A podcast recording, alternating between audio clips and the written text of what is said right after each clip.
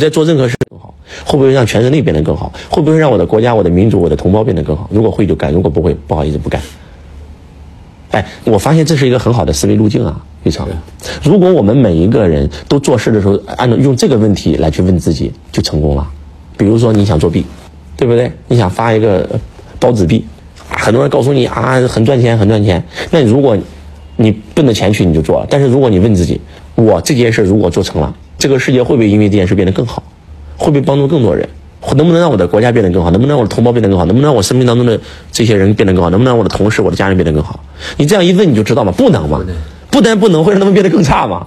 无数人会被割韭菜，无数人会倾家荡产，无数人会跳楼，那就说明这些事不能干嘛。但你就没这么做，对不对？对我也是这么想的。对呀，这不就立立刻马上就是是鬼是神是妖就造出来，就像照妖镜一样。这句话是，你看现在第二大交易所破产了，第一大交易所马上破产，币安如果破产了以后，币圈就完蛋了，什么概念？交易所都破产。第二大交易所破产了，这个新闻你不会不知道吧？听听说过，对。第一大交易所马上就破产了，币安在破产的边缘，此时此刻这是正在发生的事情，币安能不能挺住，大家都不知道。反正现在已经没有一个事务所愿意跟他合作了。德勤、毕马威，然后这个普华永道全部宣布跟币安解除协议。我们没有看过币安的账，我们不跟他做任何担保。然后大家都在挤兑，都在退出。那肯定啊，是。所以说，因为币的本身你就是做去中心化，结果你交易所其实就是最大的中心化。币存在你交易所，你干嘛都不知道。而且第二大交易所破产的原因就是因为它挪用了用户的币嘛，做了其他的事儿。是。所以说，这个每天都在这样的经济，哎，就不一样了。就整个人生就完全不一样了，对吧？你一年跟别人一年就有很大的区别，两年呢，五年呢，十年呢，三十年、五十年以后呢？是。所以说，你知道吗，医生？就是说，嗯，我举个例子啊，嗯，就是在师傅生日会的时候，嗯，然后这么多弟子愿意出钱给我办生日会，然后在我们开最后一次线下课的时候，我本来是不想开，要取消的，当时疫情很严重，然后我们的这个。助教老师说，有很多人是开车开了两三千公里来的，还有一些人说，就算我来了被隔离了，跟惠成没有任何关系，我不会怪惠成，也不会怪周老师。如果把我隔离就隔离吧，如果没有隔离，我想听周老师的课，提前七八天过来，就是为了万一隔离以后也也能够听到课，因为那时候上海疫情挺严重，我们这是不允许上海人来的嘛。然后这样的案例很多，你知道吗？然后当时。你知道别人第一次就我们的服务老师跟我说这件事的时候，我是什么感觉吗？宇成，就是咱们怎么今天到这个境地了？咱们有何德何能能够今天到这个境地？就像讲课一样，开课一样，因为你你应该太久没有去过财道了，你不知道今年财道有多震撼。就公开课，我一出场就就哭了一半，这这这这么激动干啥呀？采访一下，啊，周老师，我在网上跟你学习三年了，在没有跟你学习之前，我要我要自杀，我破产了。就因为听了你的课程，听了你的直播，我没有给你交一分钱，我现在还清了外债，我现在也一年也能赚一千多。我来就是报恩的，我要报你的福布斯。啊，讲完以后，啪又一个，我勒个苍天！就那一刻，我是骄傲的，我是自豪的，但是也是那种很很什么的感觉，很任重道远。对，然后就问自己嘛，哎，我们做对了什么？我们何德何能？怎么今天就到这个境地了？这是在以前根本无法想象的呀，玉成，对吧？你五年前、十年前不可能，咱咱那个时候想破脑袋也没有想到今天能这么好吧？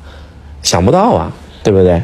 包括这个，咱不是这个刚装修好这个独栋的别墅嘛，然后又是向东的落地窗的玻璃，太阳每次升起，躺在床上就可以看日出啊，无限的美啊，那个感觉啊，然后就会就有时候会想想想想嘛，就是以前那么穷。对吧？因为他妈五块钱、十块钱都交不起学费，连小学的借读费都交不起的人，哎，怎么能够混到这个境地？怎么会走到今天？有时候就会心里面就会觉得，人生挺有意思。那如何活出精彩绝伦的人生呢？不就是这一步一步、一步一步的成长吗？其实想让自己变好很简单，就是舍得。先舍就有得，你愿意付出多少，在学习跟成功上。你愿意付出多少精力，付出多少时间，付出多少心血，对吧？你想要想让自己好，很简单，你要你要让你生命当中的人都好，他们好了，你就会好，对吧？你要想让自己坏，你就觉得害别害人，害人终害己嘛。所以你看，咱们现在每一次啊，你每一次我的这个直播，每一次走的时候，下播的时候，都。有观众泪流满面。创业训练营的几次直播，还有那个那个咱们那个那个财商训练营的几次直播，每次我都结束了，下播了，你知道吗？我们直播间已经关播了，下面还有评论，我们舍不得离开，我们爱周老师啊，这这这还有，每次我都会留在最后，然后我也会在上面跟他们互动，因为有我的头像嘛，有我的名字嘛，啊，感谢大家，然后永远不会辜负大家的爱。然后有人就认出我是我，哇，周老师，我们能够在这里跟你聊天，我太兴奋了，舍不得关这个界面，在那里给我在那聊天聊天聊天聊天，聊着聊着就有人说，啊，如果能够一直跟这样周老师这样聊天该多好。然后有人说了，我报福布斯，我要可以永远跟周老师这样聊天，我要报陈为周老师的财商导师班，那你就觉得挺有意思，对吧？你有什么问题可以问的？对，因为我跟师傅也认识七八年的时间了，就是您的转折点其实就是从您修内在开始的。那肯定啊，你我教就是很多人运势不是不好嘛，对不对？我在这里教你们一个转运最好的方法啊！转运最好的方法，第一就是孝顺老人、孝顺父母，然后去祭祖每一年清明节祭祖链接祖先的能量。过年的时候能去，过年也可以啊，过年、清明节都可以啊。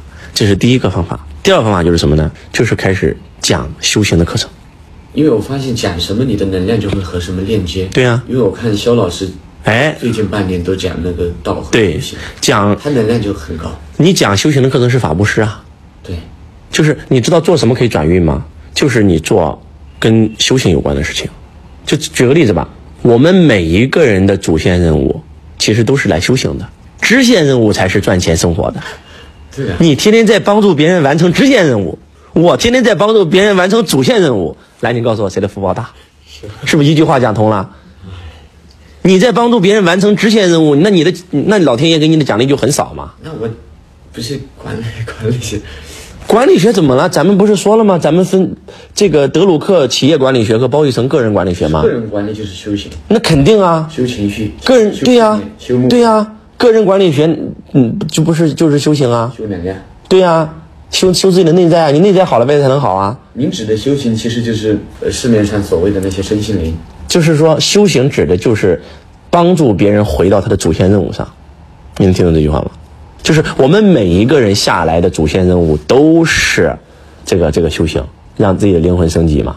但是我们有支线任务嘛？支线任务就是我们要我们要活着呀，我们得养家糊口啊，我们得赚钱呀。